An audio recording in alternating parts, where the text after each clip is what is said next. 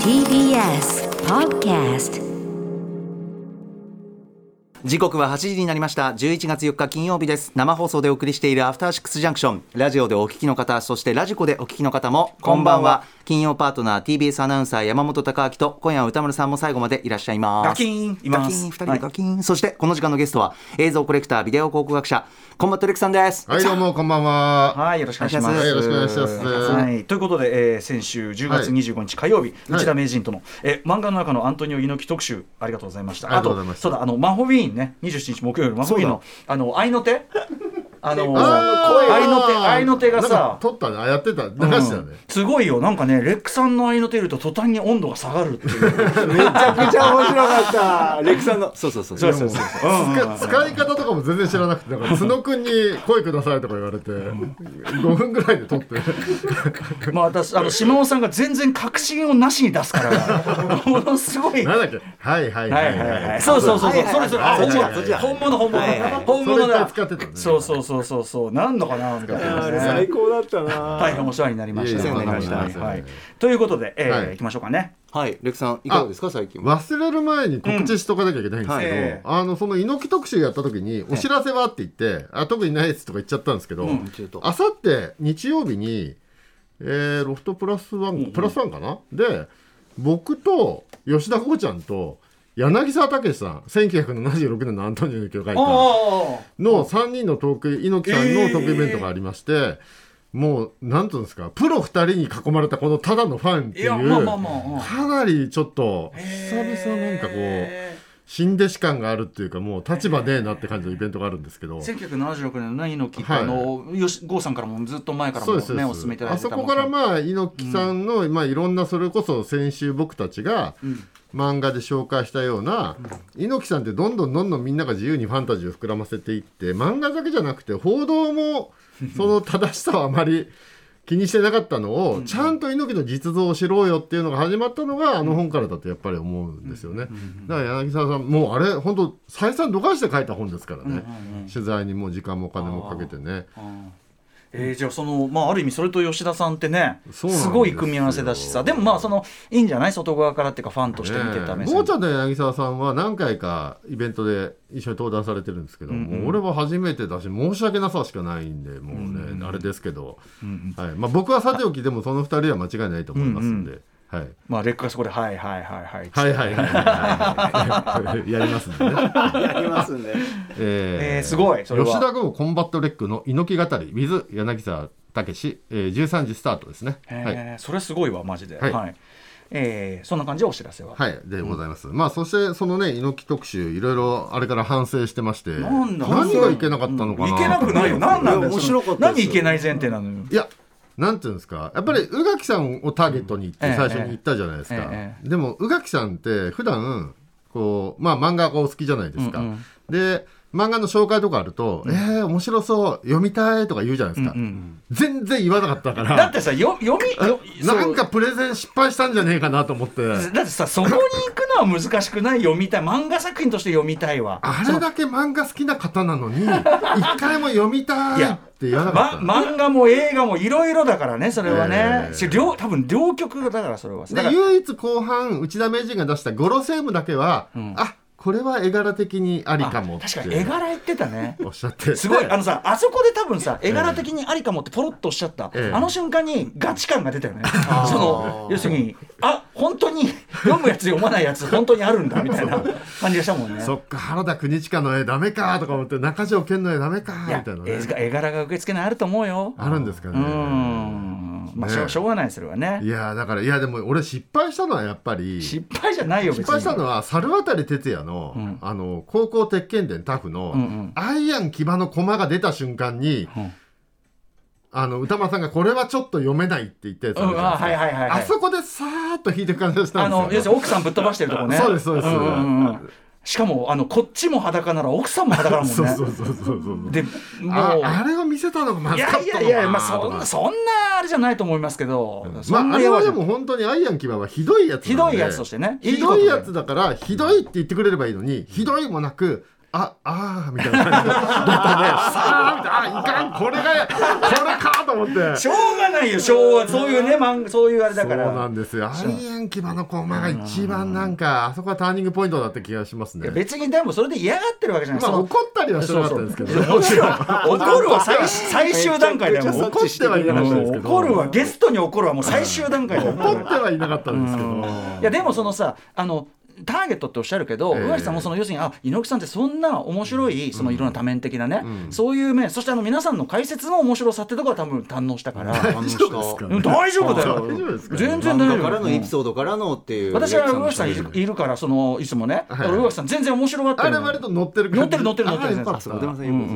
よか。った俺とにかくアイアン騎馬さえなければと思ってね。いや確かに、あの瞬間俺もあこれどうしようっていうかあの、これこれこれどうしようってい うちょっと空気がね。空気でねありました。よっしゃいいのにこの次のページで今度子供殴ってるとこ出しちゃったからね奥さん殴ってる次のページでね。アイアン騎馬やっぱね。いやでもさそうそういうなんていうのちょっとめちゃくちゃなのも含むさあの作品紹介してるのがしょうがまあない猪木さんはこんなことしませんしませんよ。言っときますフィクションですよそれはね。そう。あのこれ言っとかなきゃいけないのが、はい。猪木さんってその力道山先生に、まあ、かなりひどいしごきはされてたんですけど、猪木さんってあの自分がされて嫌だったことは人にしない人なんですよ。だから理不尽に弟子を縛いたりしない人なんですよ、あそうなんだ。そう。自分振り,、ま、振り回すけど。そうそうそうそうそう。そう,、うんうん。あのされて嫌だったことをしないんで練習中に市内や木刀で弟子殴ったりとかそういうこともしないんですあよー暴力的指導はしない。そうそうしないしい、ない、その代わりあの鬼軍曹山本小鉄がそれやってましたけどね 道場では。肩代わりじゃないか。そう。でも猪木さんはやんないんですよ、うん対自分の手を汚してないだけいじゃないや猪木さんはすごい優しかったって言われてますよね。ねえ、まあ、ただ地方の試合とかでお客さんの前で舐めた試合している時に1回2回あったらしいですけどね、でそれは一括というか、ね、もう試合中にあの入ってきてボッコボコにするみたいなことが2回ぐらいお客さん見てる中で。っていうのが2回ぐらいあったような話は聞きましたけど。なるほどね、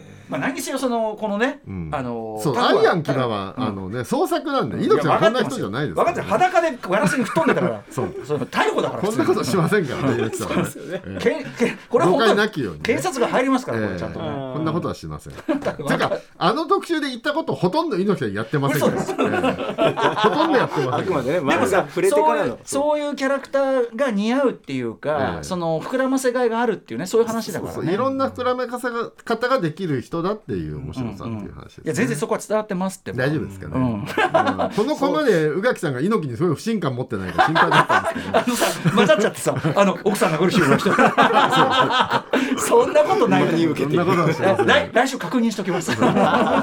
そっと確認しときます。アグネス仮面はでも放送終わった後もずっと進めたんであじゃあじゃあ読みますって最後言ってくれたんで。あでもね宇垣さん本当にあの読めますよそういう時は。よかった、うん。うん。アグネス仮面は絵柄的にもいけると思うんですけどね、どうだろう。黒が多いんじゃないか黒が。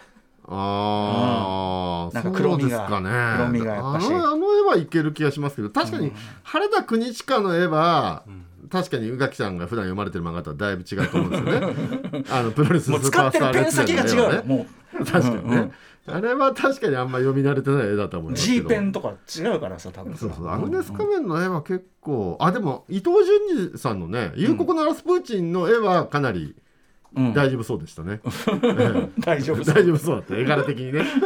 夕刻のラスプーチン。あ夕刻のラスプーチンの時は読みたいって言った。ああそうか。そうだ。あれは刺さったんだ。いやでもさ時々その出るさ、えあこれは絵柄的に大丈夫だが本当にさあっていうさ、あってじゃあ今までのはじゃあって感じがちょっとはね 確かにね。確かにね。だからあれあれの漫画娯楽とかで描くような作家の絵がそもそもあんま普段馴染みがないのかもしれそれはいなですね。普通まあまあないですよ谷村それは。仁先生の絵とかはあんまり馴染みがないのかもしれないねそれは僕がさ以前さあの白龍をさ白龍。段ボール1個丸ごとうちに持って帰らされてさ。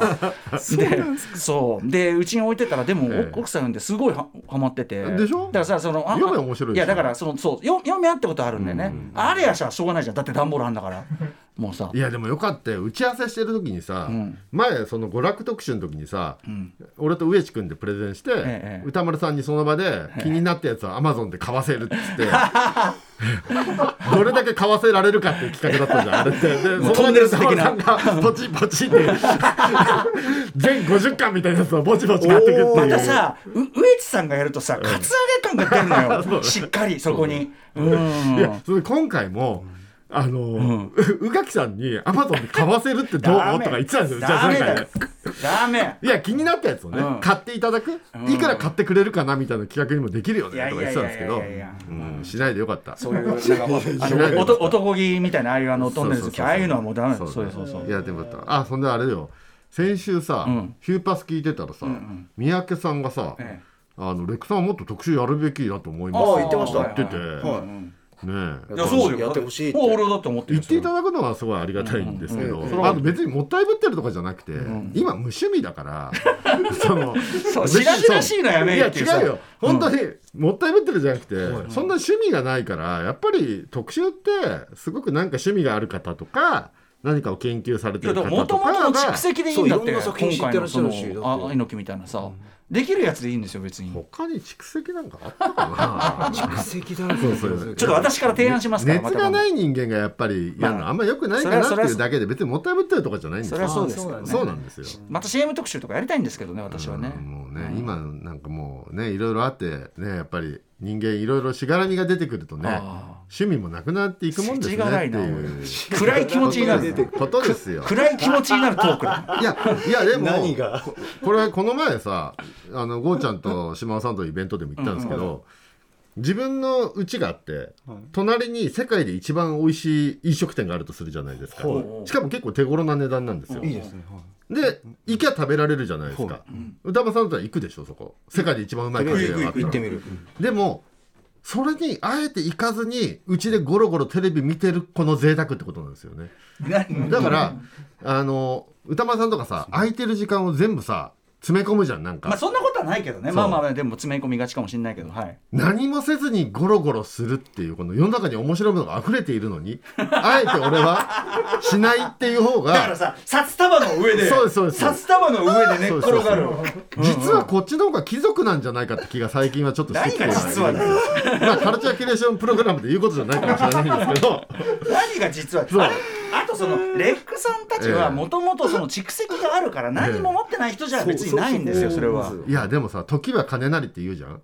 うんまあ。だから時間をドブに捨てるっていうのが一番贅沢なんじゃない？そうだよ。だって俺、ま、なんだっけ？前そんなコーナーやってたじゃん、なんかトゥルートゥルートゥルーリッチマン。トゥルーリッチマンそういうことだから。そうそうそうそうそう。いうことだよ。ね時間の無駄遣い。だから今日さ日曜日とかにね、はい。明日何とかしようと思ってたのに、何もしないでゴロゴロしてるだけで一日が終わると、はい。せっかくの日曜無駄にしちゃったって落ち込む人っているじゃないですか。あ違うお前はすごい贅沢をしたんだ今日はってことですよね。トゥルーリッチマンそうですね。それはそれはそれは分かってますよそれは、ね、そこはやっぱり大切よ、だから今無趣味をそんなに卑下してるわけでもないんですよっていう。実は昔よりリッチになってる可能性があるよってことですよ可能性あんたの。あんたの胸三寸だよ。ら いやそうだよ。でもいい胸三寸でリッチにもなるしそうそう。気の持ちようだよっていうことですよ。めっちゃリッチなんですよそう。そうそうそう。めっちゃめちゃリッチなんだ今もう一番リ無趣味になって5年ぐらい経つからはい。もうめちゃめちゃ今裕福ですよ、ね、そんな人の時間をいただいてるんそう。ですそうです無趣味なやつの部屋かよあれは。はいはいはい。そうかそうかはいはいもうはいもうはいはい森からやってくれはいということでこの後一週間のアトラックプレイバックします。After Six Junction. 1週間でお送りしてきた情報や聞きどころをまとめて紹介するアトロックフューチャーパストです。改めてお相手は映像コレクタービデオ考古学者コンバットレックさんです。お願いします、はいよろしくお願いします。今夜は宇多丸さんもいらっしゃいます。ガキーン。お願いします、はい。では早速今週のアフターシックスジャンクションを振り返ります。各パートナーそれぞれが選んだ BGM をバックに振り返っています。まずは10月31日月曜日。月曜パートナー熊崎風斗です。10月31日月曜日振り返ります6時30分からのカルチャートークは映画の総合情報誌 DVD& 動画配信データ編集長の西川亮さんに10月豊作だったというホラーミステリースリラー系の注目配信作品を紹介していただきました。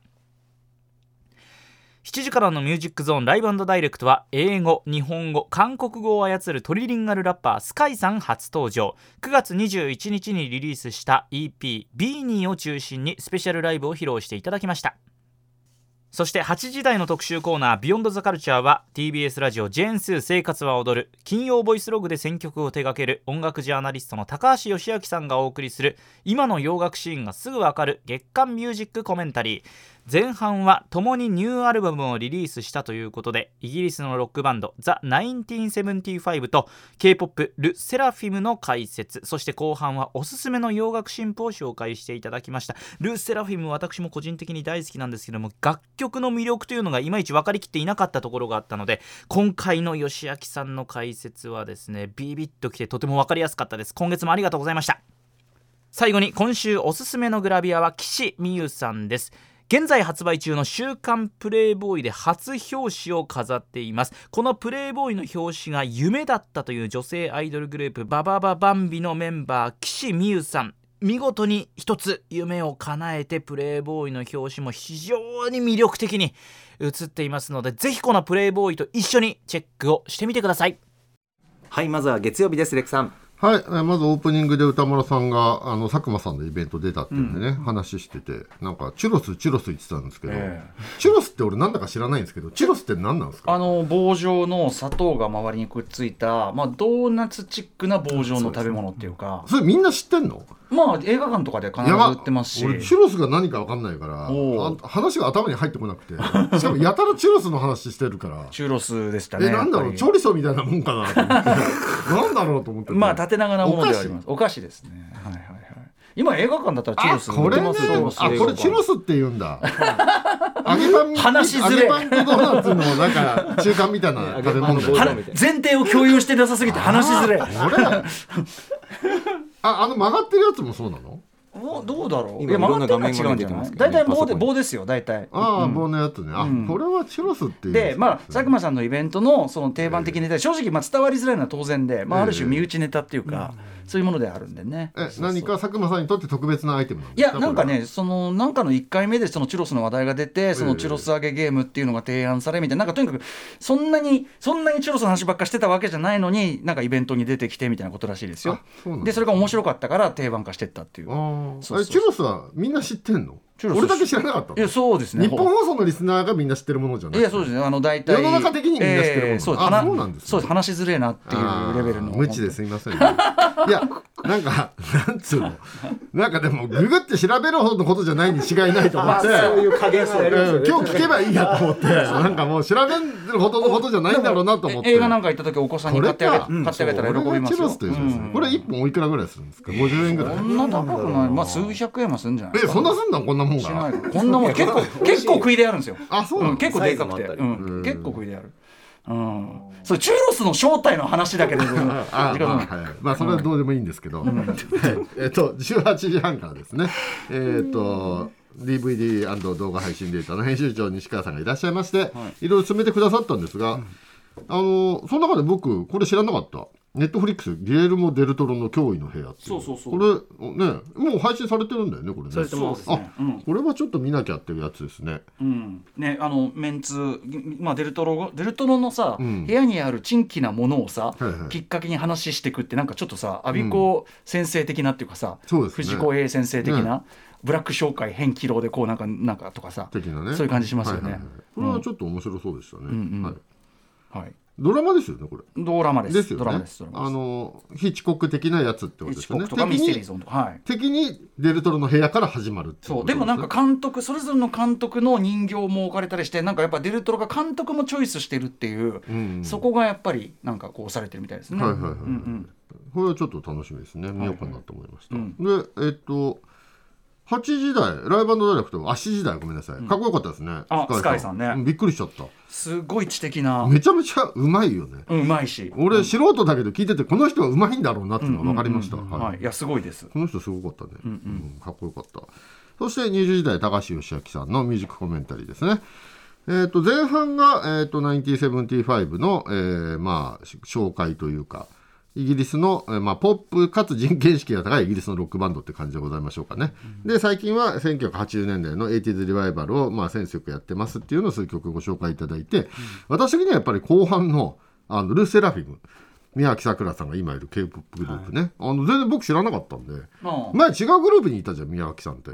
そうだっけ。ねあのこのグループにあ新しいグループになってるんだと思って知らなかったあんまのでり詳しくない。あのルセレフは先月もあのよし君の先々月か、あの前も紹介してて、それめちゃくちゃかっこよくて、はい、そう。この紹介短かったけどど厚い話で。熱かった。歌詞ど厚い話ですよねこれね。うん、歌詞、うん。この特にあの中村和葉さんというねもともとバレエガチでやられてた方の一節とかはかなりちょっとハートが熱くなるんでこれぜひ皆さんに聞いていただきたいですねこれね はいという感じでございます。はい、いろんな音楽流れますね。皆さんラジコのタイムフリーで聞いてみてください。さあ続きましては11月1日火曜日です。火曜パートナーの宇垣美里です、えー先日発売しました風を食べる2のイベントに来てくださったリスナーの皆さんありがとうございました。11月1日火曜日振り返ります。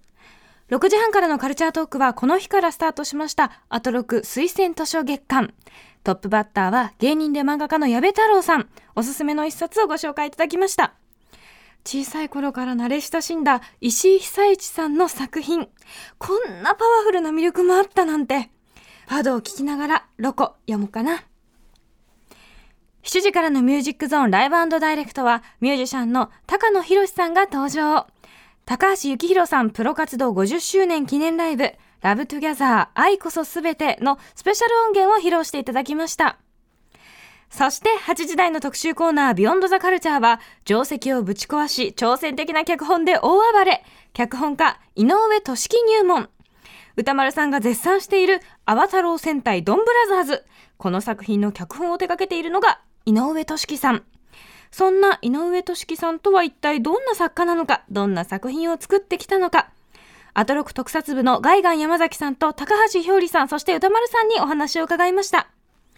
3人の熱の高さにどんどん引き込まれてしまいました。ジェットマン見たいアギトも見たい。まずは今やっているドンブラザーズ見てみなくちゃな。友達の子がめっちゃ可愛くドン桃太郎の見栄を切ってくれて実はそこからずっと気になってたんです。はい。火曜日ですレクさん。はい。ね。今のが興味がある時の宇垣さんですよね。響いてる時の宇垣さんでございます。そういうこと言わないこののテンション大人にはなんだからそういうこと言わないいやの反省です。我々のプレゼンではここまで持っていくことはできなかった逆にもう逆に重荷になるからそういうこと言わないの。いやそんでねあの火曜日オープニングで、あの宇垣さんが宝塚の廃炉の公演を見に行ったって話してて、こっちかと思ったんですよ。え？いやコブラ猪木ファンじゃないですか。ああ確かにコブラは猪木ファンでコブラツイストでコブラああでし確かに確かに。ああょだからこっちから猪木の話すればよかったんだと思って。漫画じゃなくて廃炉から猪木の話すればよかったと思って。言ってんだよ言ってん。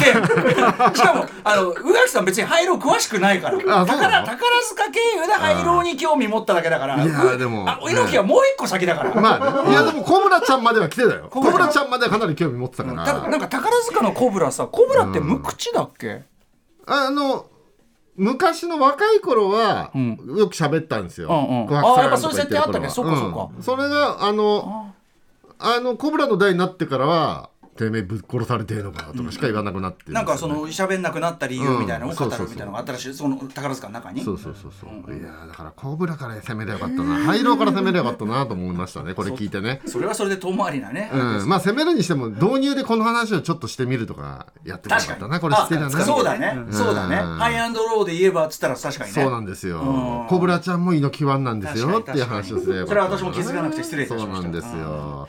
遅いよ。だってね。時系列が逆だから。逆だけど。そんなに一人に絞ってプレゼンするんです無理なんだよそれ。よく考えたら、コブラちゃんはセメント飲んでも大丈夫なんだよ。って話したもんね。生コン飲んでも死なないんだよ。みたいな。あでもそういうの興味持ちがち、ね。うん。うん。そういう話ね。それは廃炉には興味持つと思いますけど。はい。で、あの18時半。あの石井久一さんの「ロカ」ね、これ僕もずっと気にはなっててすごいネットで話題になってたんですけど、そうやっぱり買うハードルがちょっと高くて、読んでなかったんですけど、えっと矢部太郎さんがね推薦図書月間一発目でこれをご紹介いただきまして歌間さん読んだんですか？読みました。はい。どうでした？いやいやだからまあ中でも言いましたけど、あの石井久一タッチののんびりした話が続きながら、うんその音楽表現になった時のやっぱ漫画で音楽を、いい音楽をどう表現するかってそれぞれだと思うんだけど、それがやっぱいそこまでは石井久一タッチで来るからこそのそのコマだけ急にドンってくる感じ、とかがすごいうんあのさすがだし最後のね余韻がもうなんともはや。だから4コマストーリー漫画の中のまたちょっと新たな傑作というか名作ができたかなっていう感じがします、ね。なかなかなスケールの作品。じゃあこれはちょっと買った方がいいんですかね、うん、あのうん一一家に一冊あっていいやつだと思うこれ通販のみですよね。通販のみ。石井久志先生のなんかサイトみたいなところから通販で買えばいいん石井ですね。久一ロカで多分出る、はい。千千円なんでこれはかなりお安いと思います。はいはいはい、はい。ね。これじゃあ買おうかな、そして、えー、19時代ライブダイレクター高野博さんね。これは高橋幸宏さんの貴重なお話というか、いっぱい聞けましたね。これはもう最高でした、代はね、そうやっぱ YMO ってさ、ん。やっぱ幸宏さんがいなかったらさ、うんうん、ちょっと木をてらってる人たちになっちゃうとこう本当におしゃれな人が一人混ざってるじゃないですか。そうやっぱ教授とか時代のアイコン感はあったけど、うんうんうんやっぱりちょっとなんていうか、うんうんコスプレ感があるじゃないですか、やってることに。まあ細野さんとかもコスプレ感ありまあ、ますけど、ある意味幸宏さんがね例えば教授とかの服装とかを整えて、ん。あのああいうふうになったっていうかね君はかっこいいんだからもっと服とかちゃんとしないとっつって、うん。みたいなこと言ってね着さ着さいろいろあの着させてあげたなんて話聞きますけど。80年代の前半日本で一番おしゃれなうちの一人ですよね多分幸宏まあ、加さんってね、藤和彦さんとかね、ね。三河バンド周辺とかかっこよかったもんな。あとやっぱ話も出るけど、やっぱ幸宏さんのドラミングがあっての、ね、あのシャープなね。そうそうそう、だから今聞いても全然古くないっていう。当時音楽とか全然詳しくない中学生が聴いても普通他と違うドラムでしたもんね幸宏さんのドラムってねやっぱり。僕らが聴いてわかるレベルだからね。はい、もうこれは本当に貴重なお話いっぱい聞けますんでね。また高野さんがすごい幸宏さん好きなのがいいですよね。ね、うん。聞いてて幸せな気持ちになりました、当ですね。はいそして西時代歌丸さんの、えー、肝入れの企画ですね、えー。すみませんね。井上俊樹大特集ということで。大騒ぎしてすみませんね、はい。本当にね、もうね。ね、僕あの知らなかったんですけど、お父上が脚本家なのは知ってたんですけど、そうん。あのあ娘さんも脚本家なんですね。知らなかったです。親子三代なんだね。ね。すごかったびっくりしちゃった。お父さんはね東映のもう初期からね、はい。ずっとやられてるね、はい。伊上勝さんね、ああいう稲上さんだ、失礼しました。ですけど、ねどんぶらどうですか最近は？どんぶらどうすんだだいぶ確信に入ってきましたね。うん、確信だし、ちょっと取り返しがつかないじゃん、ちょっと記事のに関しては。記事の記事のラスボスになるのかなと思って見てますけどあ、そんぐらい？いうんだって様子おかしくないですか？や、よそおかしいし、記事のの心の傷はもう。どうしようもないじゃん、これは。だってまあみ美穂ちゃんはいなかったってことになりますからね説明を全部省きます。ええすいませんあそうですね。ははいいはいはい。もう見てる前提ですよね。ええもうね。はいいやだからちょっとね銃とか何なのかがここに来てっていう。うん、あ、そうね。んあそこの種明かしは結構大きかったですね。だいぶ分かってきて、でさ犬塚がさ今までのこう冤罪全部晴らされて、彼は割とわあだったらまだねそうそうそうそう。にねよかったけど、うん。逆に救いないの記事のだよな、ねでね夏美と美穂ちゃんの関係で言ったらねやっぱり夏美の方に戻っちゃう雰囲気ですもんね。だから初恋の悪魔のあれじゃないけど、きこのこの記憶が消えたらこの存在が消えちゃうっていう人に恋してる人、恋してるとか、まあ、奥さんだよね。だから、ええ。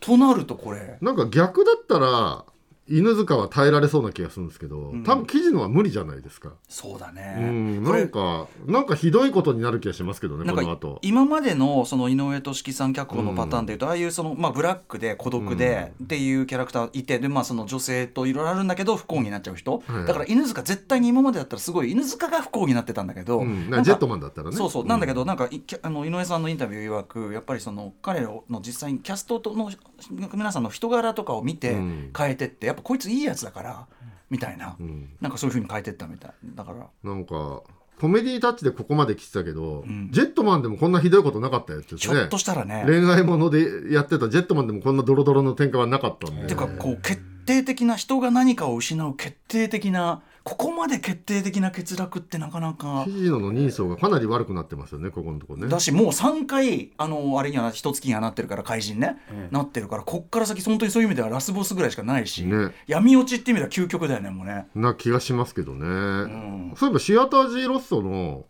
あのドンブラの公演あるじゃないですか。ほうほう。あれ第3弾かなんか脚本記事のが書いてますよ。ああなるほど。あのあのあの人ね。あの役者さん、はい。脚本書けるみたいで、うんうん舞台の脚本書いたみたいですよ。皆さんだからあのあれだよね。映画の時もみんなでそのさあのショートフィルムみんなで作ったりとか、こういろいろねやられてるんだよね。そうそうそうそうそう。いやだからもうすぐ11月の後半ぐらいになったら多分菅生公演のチケット出ると思うんで、娘が久々に菅生公演行きたいって言ってるんで、ん。いつ以来だ菅生公演行ったの？十王者以来かな？うんうん。の時菅公園行って以来かな。すごいハマってるんですね奥さんあのいや娘がめちゃめちゃ菅公園。菅公園って言ってシアター J ロストに本人が来るんですよキャストが。はい、その公演が、えっと、クランクアップした後に年明けの公演からやってで最初は東京公演やって、東京公演が終わった後ちょっと全国回って、はい。千秋楽が大阪なんですよ。あだからマニアは大体最初の東京公演見て最後の大阪公演が必ず行くんですよ。大阪公演はだもう大体みんな泣くんですよね、キャストが、最後なんでもう演じるのが。そうそうそうそう。まあ大阪まではちょっとねうちはいけないですけど、東京公演はちょっとどっかで見たいなって思い今年は盛り上がるんじゃないですかねそれはね。ああ暑いでしょうね、うん。またあれなんですよ。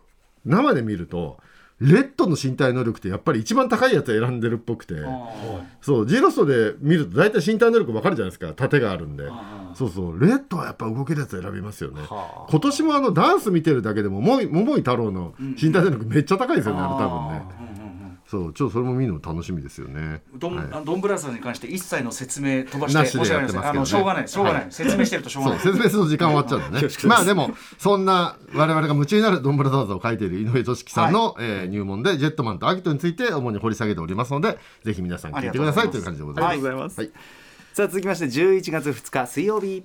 水曜パートナーの日々真央子です。11月2日水曜日振り返ります。6時台のカルチャートークは、アトロク推薦図書月間といたしまして、タレントの井上咲楽さんに紹介していただきました。歌丸さんと久しぶりの再会だったということで、本の紹介はもちろんですが、井上さんの魅力も伝わるプレゼンでした。そして7時からのミュージックゾーンライブダイレクトは、富山を拠点に活動するクリエイター集団、ザ・オメデタズ登場です。そして8時からの特集コーナービヨンドザカルチャーは、高校演劇特集2022秋の大感想祭り。高校演劇の番記者こと TBS ラジオ沢田大樹記者。そして今回は演劇親方こと TBS 長峰由紀アナウンサーと一緒にこの夏開催されました高校演劇の全国大会東京総分の感想を語り合いました。と言いますのも今年は配信でほとんどの作品が見られるということでリスナーの皆さんにもより高校演劇に触れやすい環境が整っていると思いますぜひ検索してみてくださいいや改めてですねアナウンサーとしてのこうゼロからのご指導を受けてきたしていただいてきました長峰親方とですね高校演劇というトピックについて語り合える夜が来るなんて狭い会議室で研修を受けていた6年前の私が想像できただろうか。まあ、とにかく今回ご紹介しました作品は演劇をこれまで見たことがないという人にもいい演劇を知る演劇の楽しさに気がつくきっかけになる作品ばかりだと思います。ぜひご覧いただけたらと思います。そして改めまして今年も全ての高校演劇部員たちに心からのお疲れ様と感謝を伝えたいです。以上水曜日でした。さてここで一箇所訂正です。特集の中で NHKE テレで放送される青春舞台の放送日時を11月3日木曜日とお伝えしましたが正しくは明日です。明日の11月5日土曜日午後2時から午後2時からの放送となります。これはもう佐田君が間違えてたんです。すいません本当にね。失礼いたしましたこっぴどく言っておきますね。いやいやいや佐田さんも気にされてると思いますがレックさんい。かがですか？はい、まず水曜日。18時半ですね。推薦図書月間井上咲楽さんいらっしゃいまして、ん。なんとおすすめしたのが恵比寿吉和さんの著書ということで。恵比寿さんね大好き大好きって前から公言はしてるんですけどね。あそうなんですね。そうそう。なんつうの？歌間さんもこの中で言ってましたけど、うん。その恵比寿さんのあのタレントとして知ってる人がうん。後から恵比寿さんの作品を読むっていうのがすげえ面白かったですね、やっぱああ我々ね当然その漫画の方から入ってますからりね。ねうん、そうそうそうそう。僕らとは逆の驚きですよね。うん。僕らからしたらえこの漫画描いてる人こんな人だったのって驚きだったじゃないですか、うん。うんうんうんえこんなにぼんやりした人なのっていう。あのさもっとさキレキレの人だと思ってたよね。線線の切れがすごいじゃないですか恵比寿さんの絵って私結構そうなんていうかなズバズバさ、はい。なんかこういろんなこうことついてくる感じもあったから。まあね人殺しまくるしね、う 作中でね、気に入らないやつ全部全部殴り殺しますからね、ね確かに。だからその新鮮な。ねしたら逆でねあの恵比寿さんの人柄を人柄というかあのバス乗ってるおじさんだと思ってたらっていうね、あのこんな本返したんかいっていうね、自分がすごい楽しくて若い人が若い人が恵比寿さんの作品に触れるっていうのはすごい面白いなと思って、うん。あのぜひでもねあのリスナーの若い方ね恵比寿さんただのねぼんやりバス乗ってるおじさんだと思ってる人にこそ恵テレビのね。比寿さんのロね。バスロケ、はい、あの作品見てほしいですねって思いますね。はい。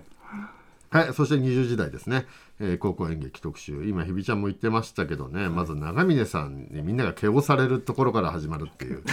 異常にみんながビビってるところから始まるっていう。ビビってるっていうかこうフォフォース出してくる。のフォースを。でこう斜め向かいにいてね。でこうなんか声のあれでなんていうかな。内容だけじゃなくて、声のトーンとか強さで本当にねこっちにブンってこうなんか来るのよ、はい。でうわなんかちょっと今食らったんですけど今出しましたっつってて。出したの 出したんすかっそうそうそう調整できるんだ。すごい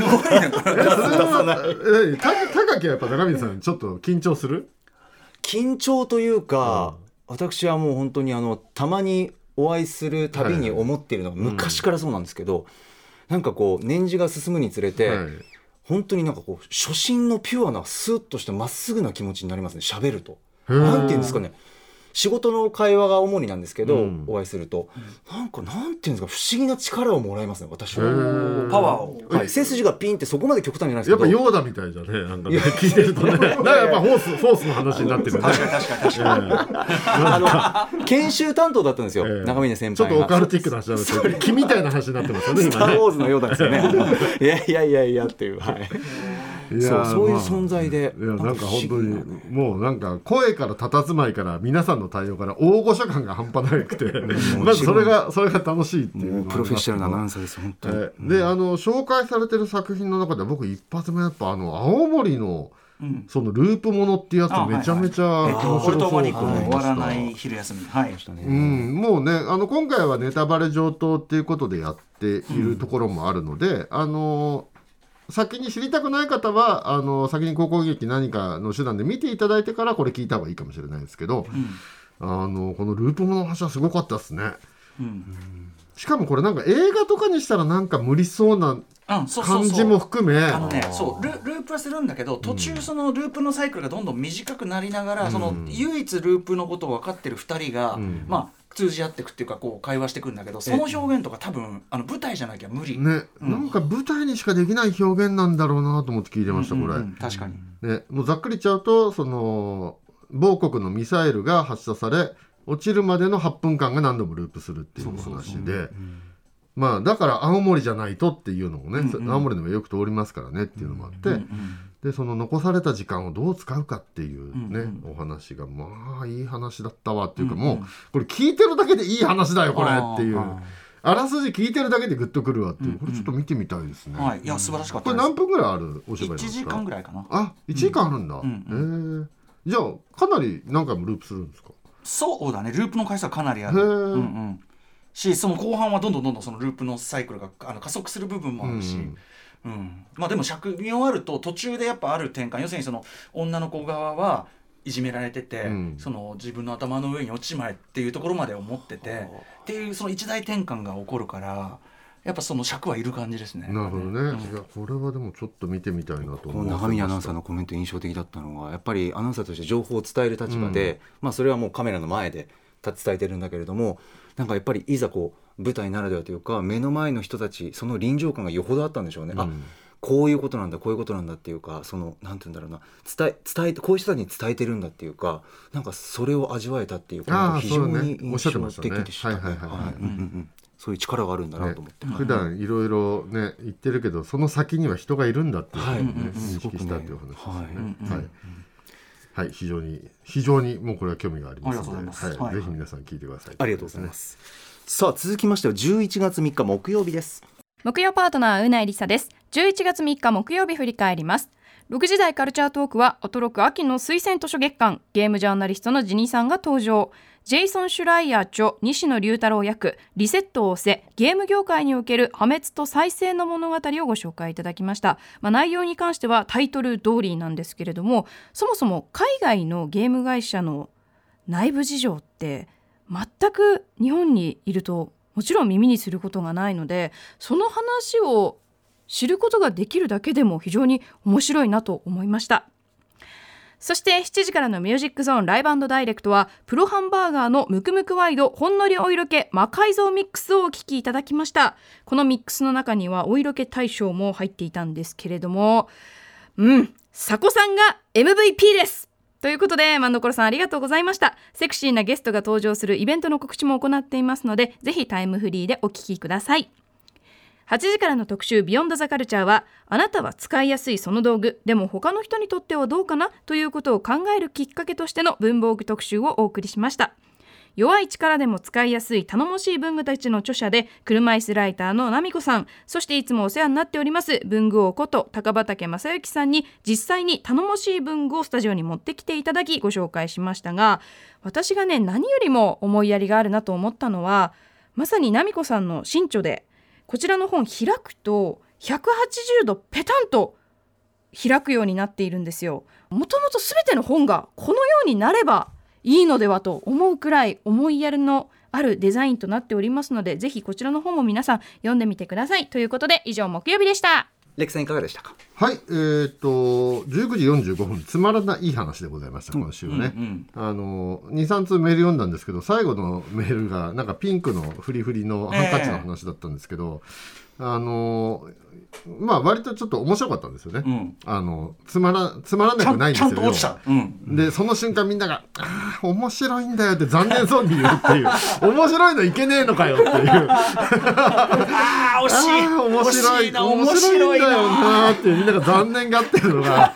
このコーナーの難しさをすごい感じましたね。ちょっと真髄。その前の理不尽。つまらないやつに関してはもう割とまあまあねみたいな感じでやってるのに それはそれでね。面白くなったらなったで残念があるっていう。何が正解なんだよというかいまだによくわかんないなと思って。すいませんね皆さんね。はい。はい面白くても残念がられるっていうね。はいそして20時代特集コーナー弱い力でも使いやすい頼もしい文具たちの特集でございます。はいメールいただいてます。ラジオネームポンコツ D2 さんです、えーこの特集に雷に打たれたような衝撃がありました歌丸さんやうないさんが最初はいぶかしんでいたのに進んでいくにつれどんどん前のめりになっていくのが自分の感覚ともシンクロして最高でした。何気なく使っている普段の道具がいかに慣れが必要かまた普通ってありがたいことなんだなとつくづく思い知らされました。紹介の車椅子ライターナミコさんのいたずらっぽくニコニコで紹介してくださるところも最高でした。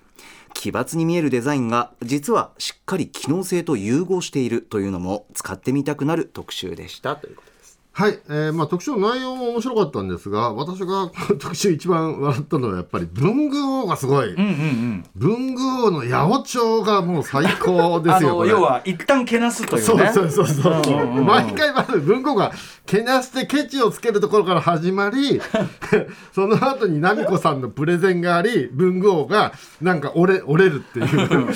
そのそのルーチンを何回もやるっていうね、あのそそれをでもリアリティ持ってやってる文具王芸達者だなと思ってちょっとね文具王の新たな一面を見た思いですよ。文豪こんなねヒール買って出ることないもんね。負け役だもんねあれね。そうそうそうそうそう。切られ役だ切られ役。そう、毎回毎回ねあのイチャモンつけるチンピラの役ですよ。おいこの野郎。どうなってんだこの野郎みたいな毎回毎回退治される役っていうことも上手に演じてたな確かにに文豪何でもできるんだねと思ってすごいなと思って聞いてました。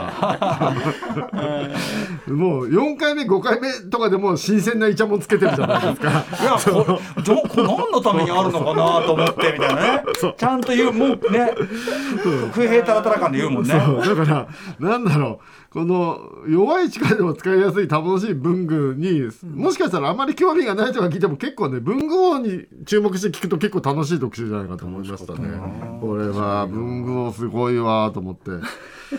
であの自分のことで言うと、あの弱い力とはちょっと違うんですけど僕も右目がだいぶダメになってて、んあの見えづらいってね。そうそうダメになってるから遠近感がだいぶつかめないから、この最初に紹介してた一本差しのペンスタンドのちょっと広いやつってあこれいいかもと思って、うんうんその力だけじゃなくてね。ちょっと、うん視力ダメになってきた時にいい文房具とかもなんか紹介していただけるといいなぁなんて思って聞いてましたね、これ。確かに。そう。いやーでも面白かったな。文具王はやっぱりなんかこう可愛いとか全然評価しないんですよね。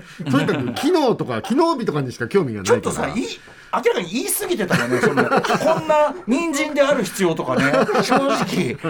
ちょっと止まらない感じ確か確かにね可愛いは可愛いんですけどそれいるかなみたいな感じ乗っかってたくさんやってくれて、あとなんかチョコレートが溶けてるのは偶然ですよね。とかそれそれだけは譲んなかったね最後まで。まあね本当だから。そうそう。負けた後もそれは譲らないみたいなところに意地を見せたりしてましたけどね。いやグ面白いな。ねまた高畑さんがねやってくださるのがねそれがいいんだよな、なんかねあの雰囲気で。いやさすがって感じでございます。はい。はい。楽しい特集でございます、はい。ぜひ聞いてみてください、ありがとうございます。さあということで本日振り返りで紹介した各コーナーはラジコのタイムフリー機能スマホアプリラジオクラウド各配信プラットフォームのポッドキャストなどでお楽しみいただけます。ここまで今週1週間のアトロック振り返りました。この後は来週1週間の予定をまとめてお知らせしますでは来週1週間のアフターシックスジャンクションの予定を一気にお知らせします。まず11月7日月曜日。6時半のカルチャートークは来週も秋の推薦図書月間です。この日はアトロクのイタリアカルチャー先生ラジオ DJ 翻訳家の野村正夫さんにイタリア小説のおすすめ紹介してもらいます。7時のゲストは4人組女性フュージョングループミューゼス登場。8時はラジオ CM の祭典 ACC 東京クリエイティビティアワーズ受賞作を聞倒す特集。ゲストは審査員を務める CM クリエイタープランナーの沢本義光さん島尾真帆さん当番組の元プロデューサー橋本義文の3人です。